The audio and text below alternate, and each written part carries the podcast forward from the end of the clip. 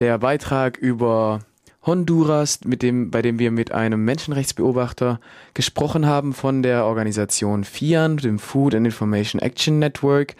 Er war letzte Woche mit einer Gruppe von Menschenrechtsbeobachtern auf einer Menschenrechtsmission in Honduras unterwegs, hat sich dort mit verschiedenen Kräften von sozialen Bewegungen, der Justiz und den Kongressabgeordneten unterhalten über die Situation der Menschenrechte in Honduras. Wir haben mit ihm gesprochen und zwar haben wir ihn angerufen in Guatemala auf einem Handy, deswegen ist die Qualität leider etwas bescheiden, aber ich denke, die Informationen sind es auf jeden Fall wert, rübergebracht zu werden und es ist auf jeden Fall super interessant. Hör rein. Also wir sprechen jetzt mit Martin Wolpat-Bosien, einem Teilnehmer der Internationalen Menschenrechtskommission oder Mission, die letzte Woche Honduras besucht hat und am 24. Juli einen Menschenrechtsbericht in Tegucigalpa, in der Hauptstadt Honduras, vorgestellt haben. Wie waren denn die Arbeitsbedingungen der Menschenrechtskommission in Honduras während sie ihrem Aufenthalt? Ja, die Arbeitsbedingungen waren insgesamt ähm, schon schwierig, aber sind natürlich jetzt deutlich schwieriger geworden für alle Menschenrechtsorganisationen vor Ort. Also bei uns war noch alles sehr angespannt. Es äh, sah so aus, als ob man, ob sie vielleicht doch noch zum Dialog fänden, dann sind sie nicht dazu gekommen und äh, es wird halt immer polarisierter im Land. Wir mussten Sicherheitsmaßnahmen ergreifen, aber die Sorge sind nicht wir, die internationalen Menschenrechtsorganisationen, sondern die Sorge, um die man sich wirklich sorgen muss, sind die Leute vor Ort, die, äh, die honduranischen Menschenrechtsorganisationen und die Leute, die äh, innerhalb der Widerstandsbewegung äh, sind und äh, für die Rückkehr des Präsidenten und der Rückkehr zur Demokratie arbeiten. Die sind wirklich bedroht. Welche Art von Menschenrechtsverletzungen haben Sie denn festgestellt in Ihrem Bericht?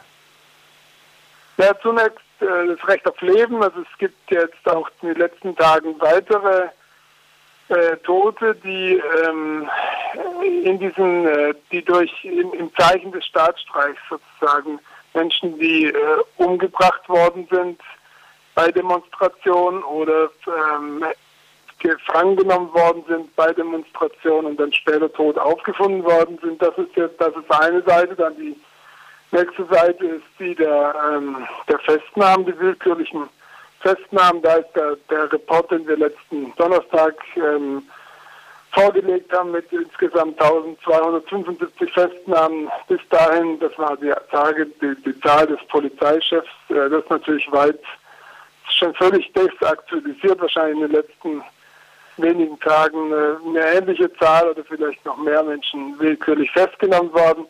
Die Frage, ob man das als willkürlich bezeichnet, kommt darauf an, ob man diesen die Ausgangssperre als legal ansieht oder nicht. Äh, unsere internationale Untersuchungsmission hat äh, die, die, Meinung, dass äh, das, das gesamte Dekret, das die Ausgangssperre verhängt und das, die Form, wie es verhängt wurde und wie immer wieder verlängert wird und wie es verlängert wird, absolut nicht den internationalen Standards entspricht, den Honduras genügen muss und deswegen das gesamte Dekret und damit auch die gesamten Festnahmen, die damit verbunden sind, auch äh, illegal sind.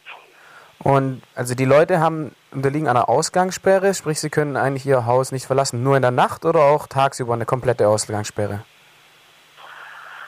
Ja, derzeit äh, ist die Ausgangssperre vor allem für die äh, für den, das äh, Department, äh, also so was wie Provinz ähm, Paraiso und für die äh, dem, für die für die Grenzgebiete sozusagen angeordnet. Da ist es in der Tat von wird so festgelegt von 6 Uhr morgens bis 6 Uhr nachmittags und dann wird kurz vor Nachmittag, kurz vor 18 Uhr sozusagen vor Ort wird dann gesagt, und jetzt wird jetzt gilt die Ausgangssperre auch noch von 6 Uhr abends bis um 6 Uhr morgens und dann gibt es wieder kurz bevor der sozusagen zu Ende ist. Also in den Grenzgebieten ist es mehrfach einfach sofort verlängert worden. Es ist überhaupt nicht mehr möglich, sich äh, gesetzeskonform sozusagen zu verhalten. Die Leute müssen ja wenigstens irgendwann mal auf die Straße.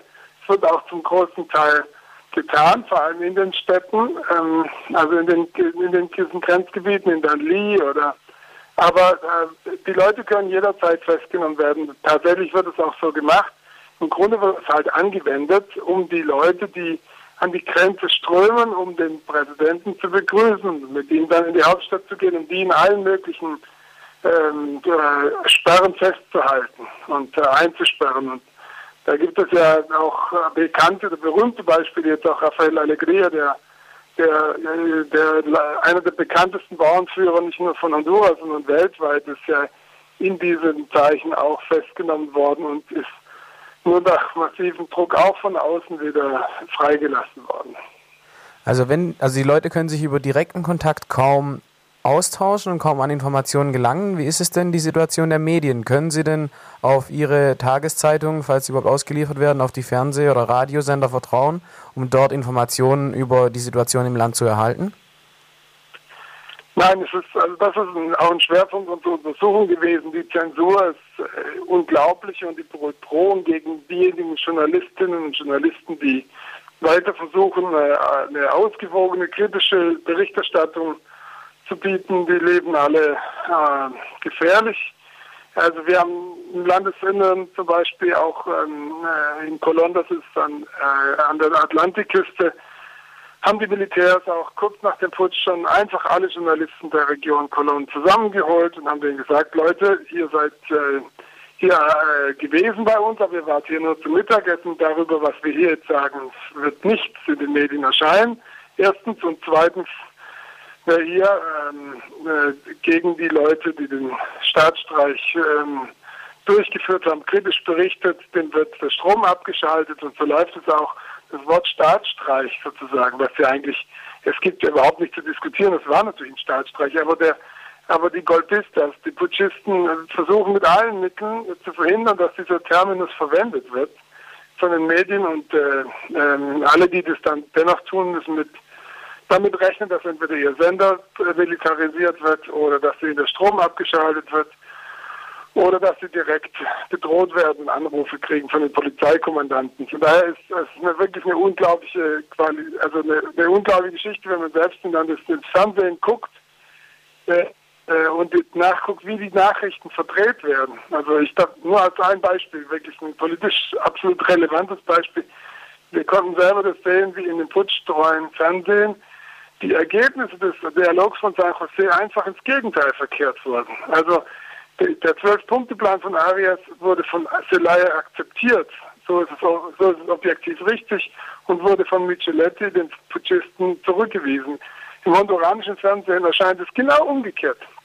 Es erscheint so, als ob Zelaya ihn zurückgewiesen hätte und, und, äh, und die Putschisten hätten, hätten, hätten sich für den Dialog entschieden. Dann wird darüber spekuliert von sogenannten Experten, ob sie sozusagen, warum, was wohl Zelaya dazu bewogen hätte, den Dialog abzubrechen, was absoluter Unfug ist. Aber de, auf diese Art und Weise wird die große Mehrheit des honduranischen Volkes einfach belogen. Und der einzige Radiosender sozusagen, der noch, der, der, der große Radiosender sozusagen, der nationalweit ausstrahlt, ist seit Tagen komplett von, von, von der Bevölkerung quasi äh, besetzt. Sie haben das sozusagen selbst sich als Stützschild angeboten, die Menschen, die sozusagen kommen und äh, damit die Militärs nicht eindringen.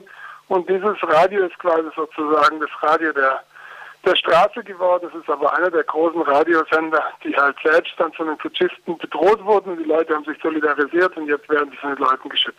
Die kleinen Radios sozusagen, die nur, nur also auf der, auf der lokalen Ebene, der regional ausstrahlen, die sind, die sind alle in einer Situation, das ist wirklich, also die Leute, die, das, die diese Arbeit jetzt machen, diese Journalisten, wir haben mehrere von ihnen getroffen, sind, sind extrem mutige Leute, sind aber auch leider äh, jeder, jede Menge von Feindseligkeiten ausgesetzt.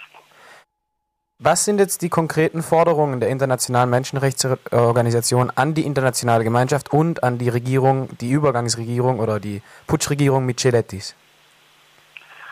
Ja, ich meine, ähm, der, den, den, Druck noch weiter erhöhen ist sozusagen das eine. Die, mein, die meisten haben ja schon sozusagen ihre gesamten Gelder, Unterstützungsmaßnahmen, die EU oder auch die USA, äh, gestrichen an die an die ähm, an die Putschregierung. Äh, die, der Druck muss jetzt aber dahingehend sein, noch verstärkt werden, dass es sozusagen Schutz gibt für alle, also dass die dass Menschenrechtsverletzungen gegenüber der Protestbewegung verhindert werden, dass die, dass diejenigen, die die Menschenrechtsverletzungen dokumentieren, dass die freien Zugang bekommen zu dem gesamten Gebiet, was jetzt mit 18 Straßensperren durch die Polizei und das Militär abgesperrt ist. Äh, die Journalisten kommen offensichtlich durch die Straßensperren, der, also die Sperrung sozusagen durch die Polizei und Militär äh, äh durch. Das ist mal schon mal eine gute Nachricht. Die Menschenrechtler kommen überhaupt nirgends durch. Ähm, wir können also deswegen sozusagen ist auch die Informationslage so, so schwierig, weil man muss im Grunde sich auf die auf die Handyanrufe aus diesen verschiedenen Gruppen, die äh, zwischen den Straßensperren sind, verlassen. Die, die, was wir verstanden haben, ist, dass, die, dass das Rote Kreuz inzwischen wohl vor Ort ist, aber überhaupt nicht in der Lage ist, den gesamten Bedarf an, Medika also an, äh, an Wasser und an, an Essen und an logistischer Unterstützung für die Leute, die jetzt seit Tagen auf der Straße übernachten, äh, zu, zu vorzubringen. Das, das Rote Kreuz ist viel zu spät und mit, mit, äh, mit, mit viel zu geringen Mitteln sozusagen ist in die Region vorgelassen worden. Es muss uns verstärkt werden. Alles muss halt jetzt darauf äh, hingerichtet sein, dass es eine, dass es eine neue, äh, dass es eine Lösung gibt ähm, durch einen Dialog dem sich der Präsident Zelaya nie verschlossen hat. Er hat beide Pläne von Arias, die beide nicht besonders gut waren für ihn, akzeptiert.